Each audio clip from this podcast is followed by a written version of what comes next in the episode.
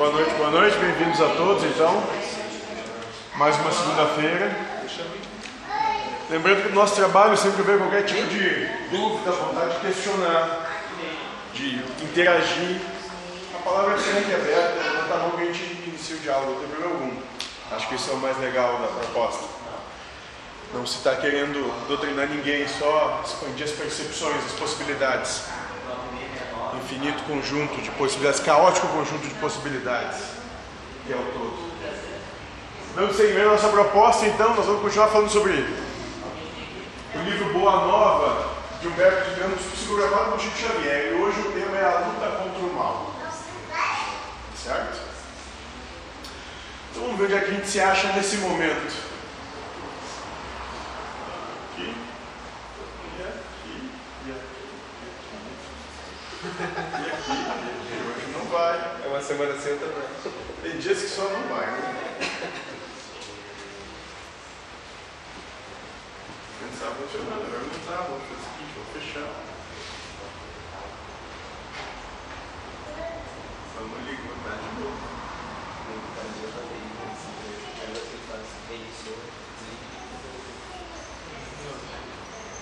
É? Foi, vamos lá então. De todas as ocorrências da tarefa apostólica, os encontros do Mestre com os endemoniados constituíam os fatos que mais impressionavam os discípulos. A palavra diabo é então compreendida na sua justa acepção. Segundo o sentido exato da expressão, era ele o adversário do bem, simbolizando o termo, dessa forma, todos os maus sentimentos que dificultavam o acesso das almas à aceitação da boa nova, e todos os homens de vida perversa, que contrariavam os propósitos da existência pura, que deveriam caracterizar as atividades dos adeptos do Evangelho. Então, esse é o nosso, nosso enredo. A gente está falando sobre a luta contra o mal, e na acepção de mal o diabo é esse adversário, ou seja, né, expressão, era ele o adversário do bem, simbolizando o termo dessa forma todos os maus sentimentos que dificultavam o acesso das almas à aceitação da boa nova. Então o que é o diabo? Todos os maus sentimentos que dificultavam o acesso das almas à aceitação da boa nova. Eis o diabo. Então, onde é que o diabo reside? Dentro de cada um de nós. Ou seja, são todas aquelas intenções que não nos permitem caminhar na direção da proposta do Cristo. Esse é o diabo. Não é nenhum ser exterior que fica tramando, maquinando. Aliás, esse de tramar e maquinar é coisa do ser humano. Ficar pensando como é que eu vou me dar bem, como é que eu vou ganhar, como é que eu vou passar por cima dos outros, como é que eu vou ter razão, ser reconhecido. De ser humano. Então, dentre os companheiros do Messias, Tadeu era o que mais se deixava impressionar por aquelas cenas dolorosas. Aguçavam-lhe sobremaneira a curiosidade de homem, os gritos desesperados dos espíritos malfazejos se afastavam de suas vítimas sob a amorosa determinação do Mestre Divino. Quando os pobres obsediados deixavam escapar um suspiro de alívio, Tadeu volviu os olhos para Jesus, maravilhado de seus feitos.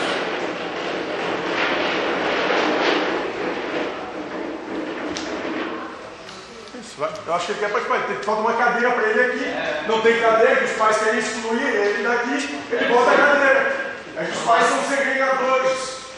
Vamos lá, vamos. Vai sentar aqui, não vem sem, fica quietinho. Senta ali direitinho. Na tua cadeirinha.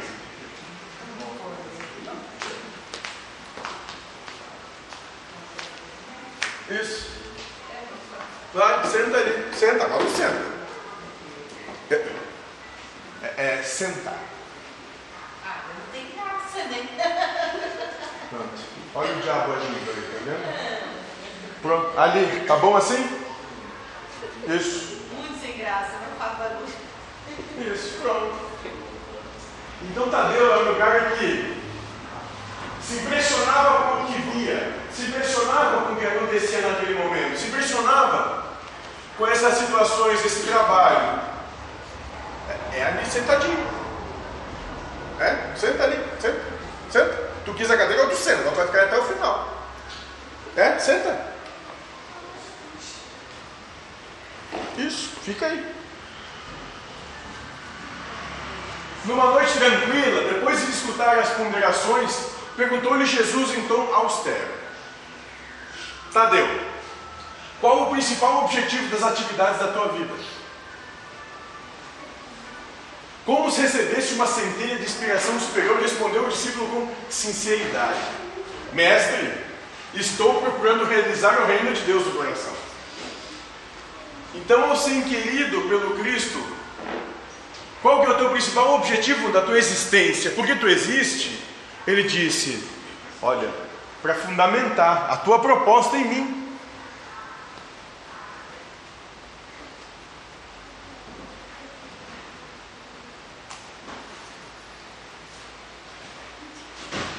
Se procura semelhante realidade, por que a reclamas no adversário em primeiro lugar? Seria justo esqueceres as tuas próprias necessidades nesse sentido? Se buscamos atingir o infinito da sabedoria, do amor em nosso Pai, indispensável se faz reconheçamos que todos somos irmãos no mesmo caminho. Então, se é isso mesmo que tu procura em ti, adentrar no reino dos céus, e tu busca realmente essa proposta, como é que tu não vê isso nos teus irmãos que estão no mesmo caminho? Como é que tu pode achar que eles estão errados?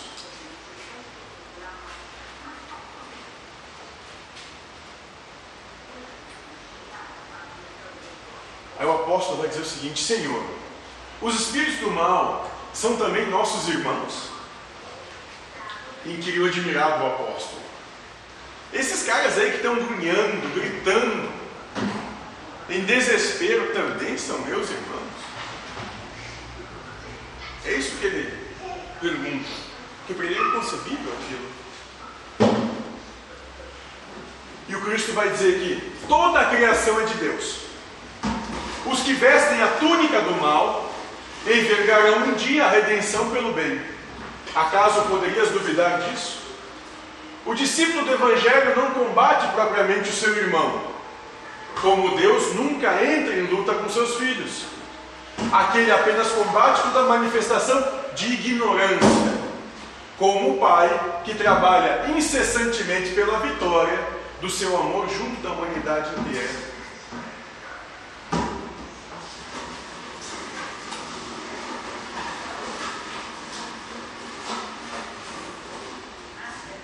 E olha que interessante.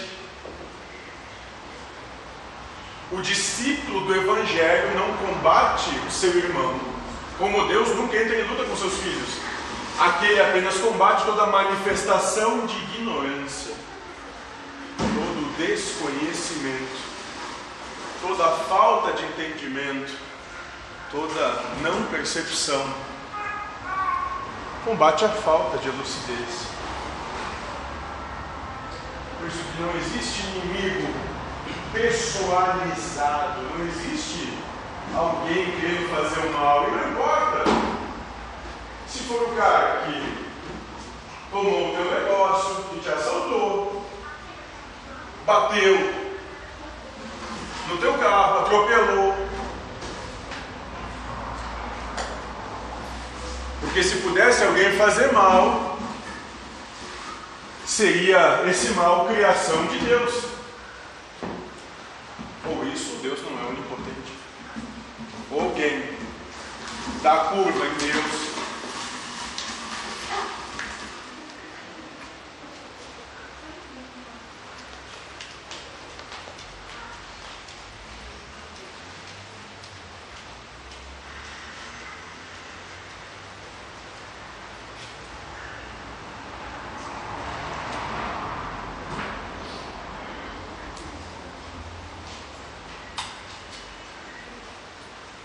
Então o entendimento que Cristo traz é que ninguém tá, ninguém faz a coisa porque tem um instinto de maldade, é movido pela maldade, é envolvido, é movido por fazer mal a quem quer que seja. É nós que nos sentimos atacados pelo que acontece.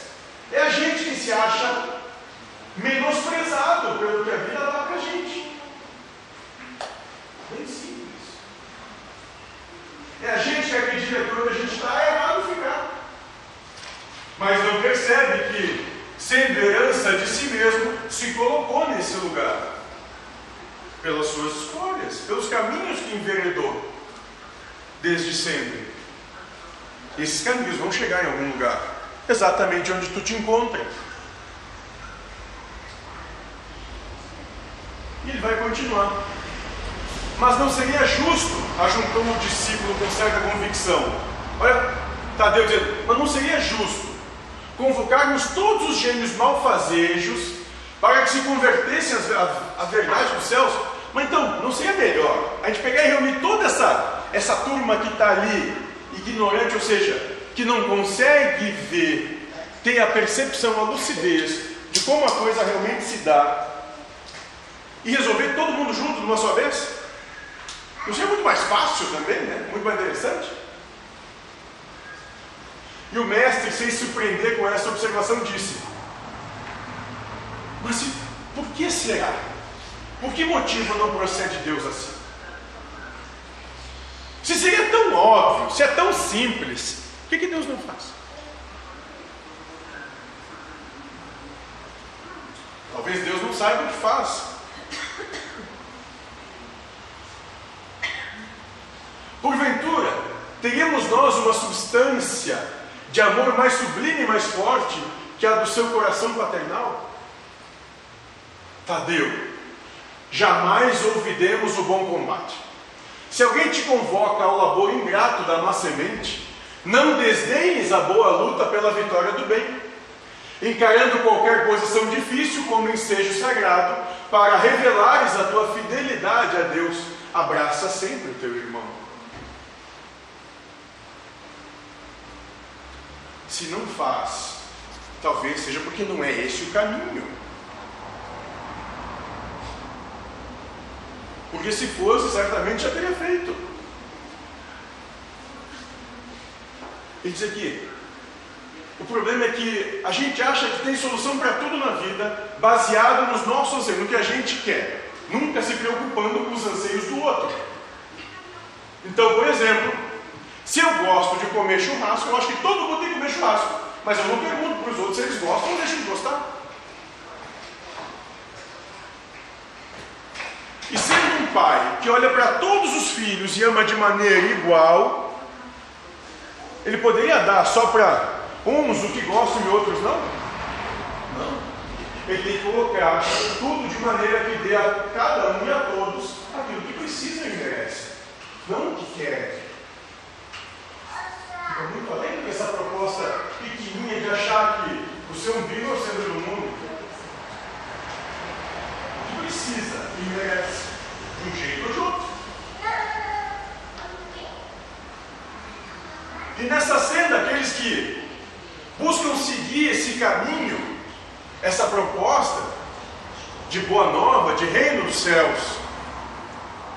Como é que esses poderiam manifestar essa, essa real vontade nisso, se não encontrassem esses um pouco mais endurecidos?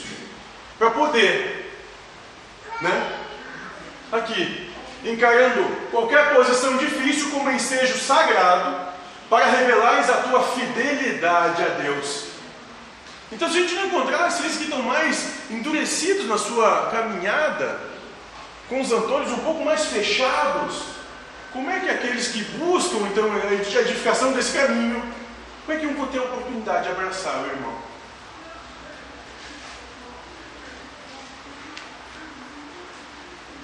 Essa é a perfeição da obra.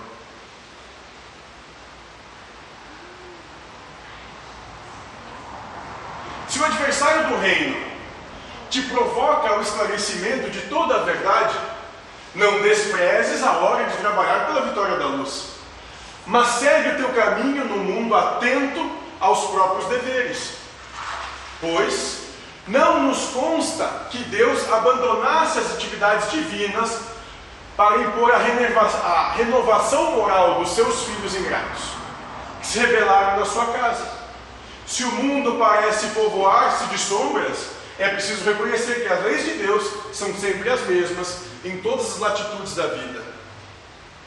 Ou seja, não é porque tu está percebendo as coisas erradas que esteja alguma coisa errada em si. É só a tua percepção. E será que tu só percebe, quem sabe, tudo errado porque tu reconhece esse errado em ti mesmo? Ou tu seria capaz de conhecer algo que tu não compreende?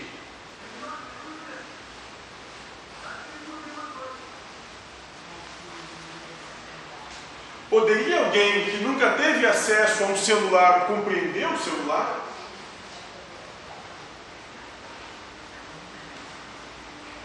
Não. Só compreende o celular aqueles que já têm acesso, e quanto mais acesso e mais se aprofundam nele, mais compreendem. Então, quanto mais tu perceber erro no mundo e nas coisas, é porque mais eu tu vê, percebe em ti mesmo. Porque mais acesso a esse mesmo erro tem.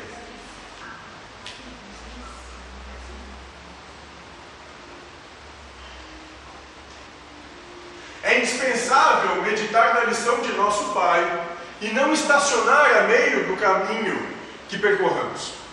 Os inimigos do reino se empenham em batalhas sangrentas.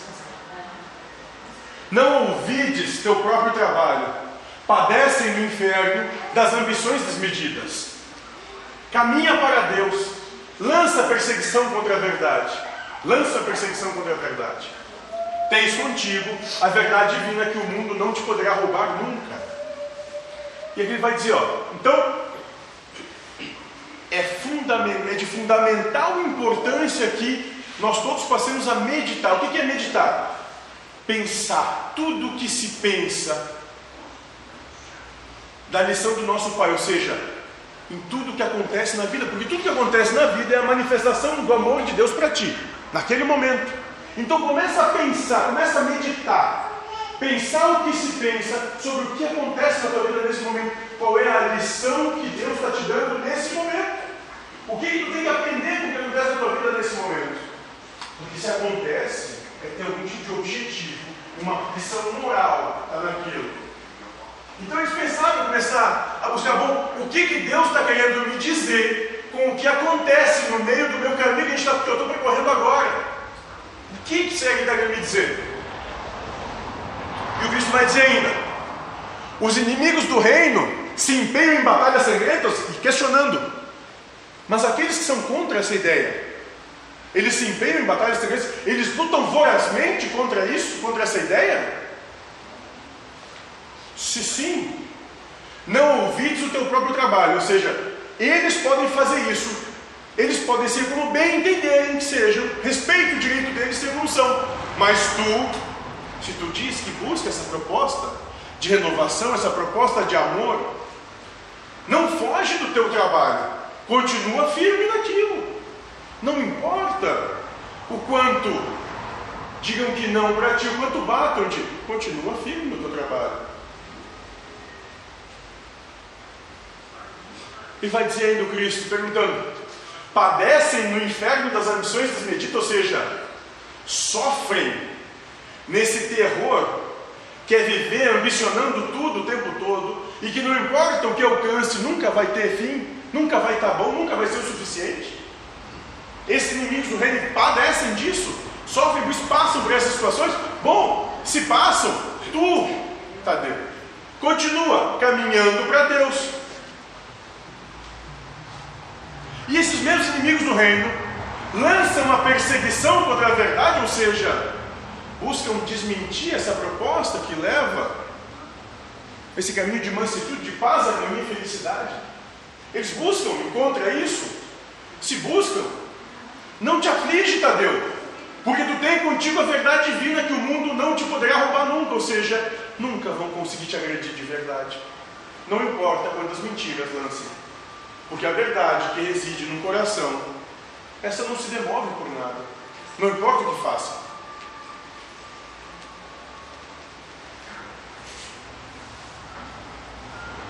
E vai continuar dizendo que os grandes patrimônios na vida não pertencem às forças da terra, mas às do céu. Onde é que tu está colocando o teu tesouro? Nas coisas da terra, nas coisas do céu. E o Cristo diz bem claro: o que é importante não está aqui, não está no mundo, está no céu. Por quê? Porque tudo que é do mundo perece. Os empregos são tomados, as casas demolidas, e parece que até a própria vida se vai, se esvai, como as areias da ampolha, da ampulheta. Só se vai. Não fica nada para te valorizar isso. O homem que dominasse o mundo inteiro com sua força, mesmo que tu conquiste tudo e todos, teria de quebrar a sua espada sangrenta ante os direitos inflexíveis da morte. Ou seja, não importa que tu conquiste mesmo o mundo e cada um dos seres que habitam nele, vai chegar o teu dia. E nesse dia, como é que vai ser? Quando chegar o teu dia de Cristo, o que, que tu vai dizer? Quando estiver na frente dele? Ah, dominei o mundo todo. Fiz o mundo todo a minha servidão. E, além desta vida, ninguém te perguntará pelas obrigações que tocam a Deus, mas unicamente pelo mundo interior que te pertence a ti mesmo, sob as vistas amoráveis de nosso Pai. Ou seja, pelo mundo interior que pertence a ti mesmo, sob as vistas amoráveis do nosso Pai, ou seja, tudo que tu sentiu, como tu sentiu, se tu manifestou em ti uma proposta individualista, ou seja, eu, meu, faria pouco meu opinião primeiro, eu vim aqui para fazer o que eu quero fazer, ou se tu disse, bom, eu estou aqui para servir essa obra enorme. Ela é perfeita e maravilhosa como ela é, porque ela é fruto de um grande amor que eu não compreendo, que transcende a minha escassa percepção e possibilidade de análise, porque eu não sou senhor do mundo. Eu sou muito pequeno para compreender todo esse engendramento de vida que se coloca. Que diríamos de um rei justo sábio que perguntasse a um só de seus discípulos pela justiça e pela sabedoria do reino inteiro? Olha só o que está dizendo aqui. Quem seria Deus? Se ele perguntasse só para um de nós, como é que tem que fazer tudo? Em detrimento de todos os outros. Pois é isso que a gente faz quando exerce a proposta individualista. Nós achamos que a partir de nós, todos os outros têm que se adaptar ao que a gente quer. Quanto tempo dura um rei que faz isso? Antes de ser deposto. E ele vai continuar dizendo: entretanto, é natural que o súdito seja inquirido acerca dos trabalhos que lhe foram confiados no plano geral sendo também justo se lhe pergunte pelo que foi feito de seus pais, de sua companheira, de seus filhos e irmãos. Ou seja, ele vai dizer: então Deus não vai perguntar o que tu queria para todos, mas é natural que naquele momento ele vai dizer: bom, e o que foi do trabalho que tu tinha que fazer lá? Que tu acha que tu existe para quê? Será que o objetivo de vida é ter uma casa, um carro e viajar uma ou duas vezes por ano? Será que é tudo isso? Será que toda essa proposta aqui existe só para isso? Será que é isso?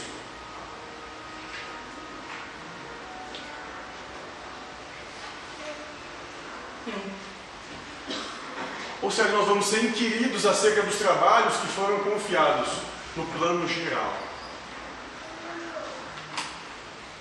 Sendo também justo que se lhe pergunte pelo que foi feito de seus pais, de sua companheira, de seus filhos e irmãos, ou seja, aqueles eram próximos.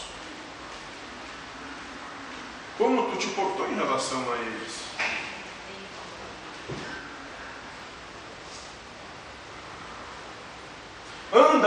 Andas assim tão esquecido desses problemas fáceis e singelos?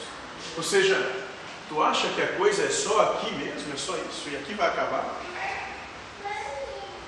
Aceita a luta, sempre que fores julgado digno dela, e não te esqueças em todas as circunstâncias de que construir é sempre melhor. Tadeu contemplou o mestre, tomando de profunda admiração seus esclarecimentos lhe caíam no espírito como gotas imensas de uma nova luz. Ou seja, depois de ouvir tudo isso, ele diz: Cara, parou, mudou tudo. A coisa não é como eu pensava que era. A coisa é diferente. E se Deus me coloca numa situação complicada, numa luta complicada, é porque Deus compreende que cada um de nós é digno dessa luta, é digno dessa proposta e tem plena capacidade de transpor a prova. Ou isso, Deus é ignorante também. Por isso que ele diz: aceita a luta sempre que for julgado digno dela. E não te esqueça, em todas as circunstâncias, de que construir é sempre melhor. Que agregar, conciliar é melhor do que dividir.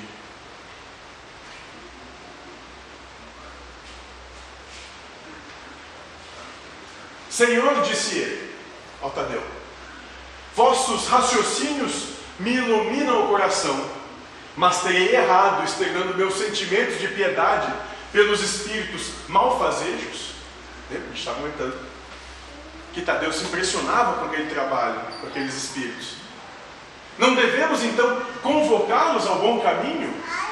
Mas então o senhor estava errado a maneira como eu me importava com eles, como eu entendia aquela proposta, aquilo que eu via. A gente não deve chamar ele para o bom caminho? Não devo chamar eles para a proposta?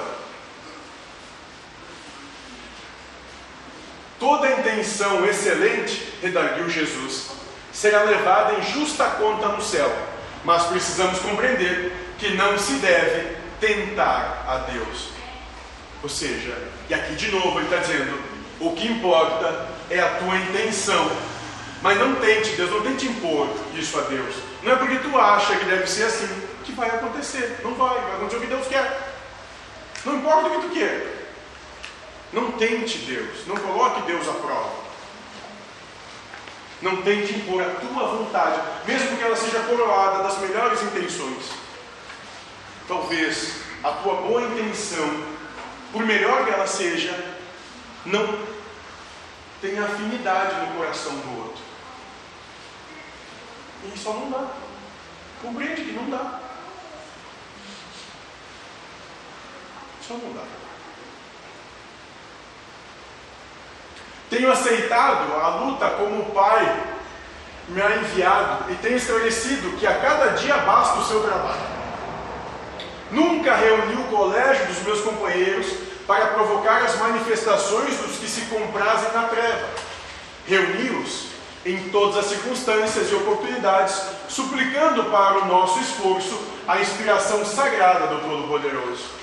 Ou seja, sempre que eu chamei alguém aqui, sempre que eu fiz qualquer coisa, não foi por mim que eu fiz, não foi pelas minhas intenções, não é o que eu quero, mas eu sempre fui inspirado por esse algo maior. Como Cristo diz, eu não vim cuidar dos meus assuntos, eu vim dos assuntos do meu pai. Não vim fazer a minha vontade, fazer a vontade dele. E vou seguir fiel e leal até o fim, não importa o que seja. E é isso que falta a gente compreender um pouquinho, que nós não existimos pela nossa vontade. Nós não existimos para fazer a nossa vontade. Nós existimos em prol de algo maior do que a nossa parca percepção que a nossa pertenência. Muito maior que a nossa. Que o nosso cérebrozinho, o nosso umbiguinho, muito maior que isso. Ou senão, daqui a pouco vamos estar todos devorando uns aos outros, como ratos. Quando acaba o recurso, acaba o alimento, começa a se devorar. O adversário é sempre um necessitado que comparece ao banquete das nossas alegrias e, por isso, embora não, não o tenha convocado, convidando somente os aflitos, os simples e os de boa vontade, nunca lhe fechei as portas do coração. Está dizendo, olha, esses caras aqui que vão contra a proposta,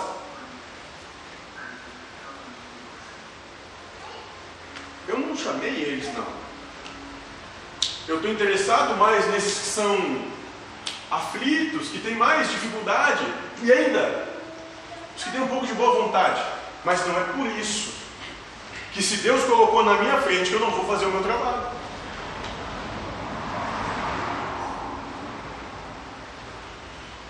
Encarando a sua vinda como uma oportunidade de trabalho de que Deus nos julga dignos. Ou seja, onde tu está, o lugar que tu está, e o que acontece contigo é onde tu tem que estar, é onde melhor tu pode aproveitar essa oportunidade de existência. Não queiram estar em outros lugares. Não tentem Deus. Não lutem com Deus. O único, a única coisa que se ganha na luta contra Deus é sofrer. Só isso. Mais nada. Só sofrimento.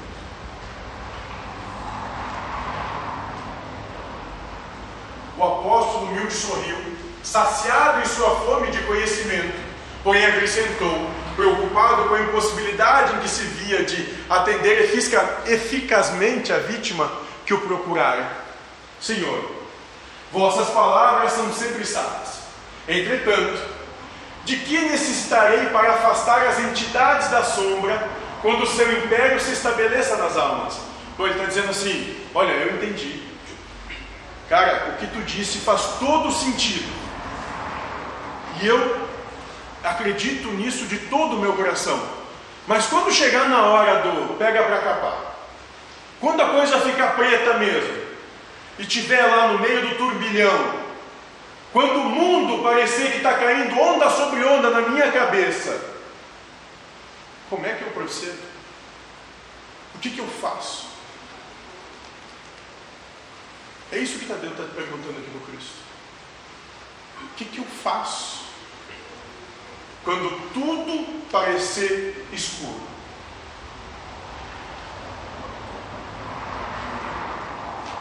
Voltamos assim ao início de nossa explicação, replicou Jesus.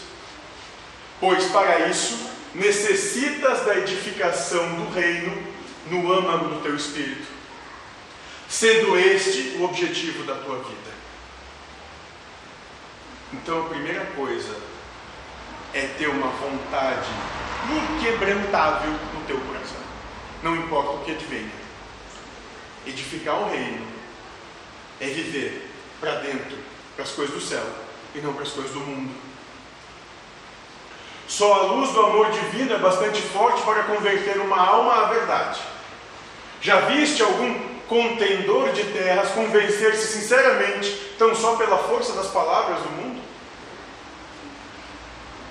Então ele está dizendo aqui: só quando essa proposta estiver fortalecida no, na tua essência, isso se faz. Porque nenhum senhor do mundo se contenta só com palavras. Já viu alguém, algum poderoso se contentar só com palavras? As dissertações filosóficas não constituem toda a realização. Elas podem ser um recurso fácil da indiferença ou uma túnica brilhante acobertando penosas necessidades. Não adianta falar, tem que realizar em si. Tem que viver em si, tem que dar a cara a tapa. Tem que dar a cara a tapa. O reino de Deus, porém, é a edificação divina da luz. E a luz ilumina, dispensando os longos discursos Capacita-te de que ninguém pode dar a outrem aquilo que ainda não possui no coração. Então, tu não pode ajudar ninguém se tu não estiver bem.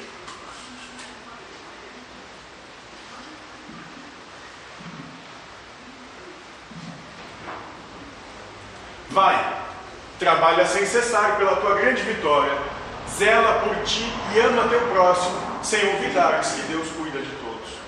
Então começa a trabalhar em ti. Cuida de ti. Faz a tua parte. Dá o teu exemplo. Onde tu estiver é o lugar de trabalhar. Mas não te esquece que mesmo de, sobre tudo isso, Deus cuida de todos. Que tu não está acima de Deus. Não importa o que tu acha pensa, seja o que for. No dia seguinte, desejando destacar perante a comunidade dos seus seguidores a necessidade de cada qual se atirar ao esforço silencioso pela sua própria edificação evangélica, olha só, a necessidade de cada um de nós de se atirar, não está dizendo de começar, não, não, é se atirar e cair de cabeça, sem retorno, ao esforço silencioso, ou seja, individual e quieto, pela sua própria edificação evangélica, ou seja, pelo que tem que realizar, cada um em si. O Mestre esclareceu aos seus apóstolos singelos como se encontra dentro da narrativa de Lucas. Quando o espírito imundo sai do homem, anda por lugares áridos procurando e não o achando, diz: Voltarei para a casa de onde saí, e ao chegar, acha-a varrida e adornada.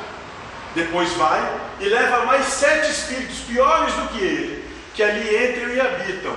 E o último estado daquele homem fica sendo pior do que o primeiro. Então é o seguinte: não adianta nada pegar e resolver momentaneamente a situação se tu não trabalhar na causa que gera a situação. Se tu não mudar os teus anseios pessoais, se tu não mudar o que te move, o que vai acontecer aqui? Passado pouco tempo, o problema se torna maior. Sete vezes maior. Porque tu não aprendeu com a lição da primeira vez. Então, a prova tem que ser sete multiplicar ela por sete, para que tu então comece a se mover de alguma forma. Porque da primeira vez não adiantou nada.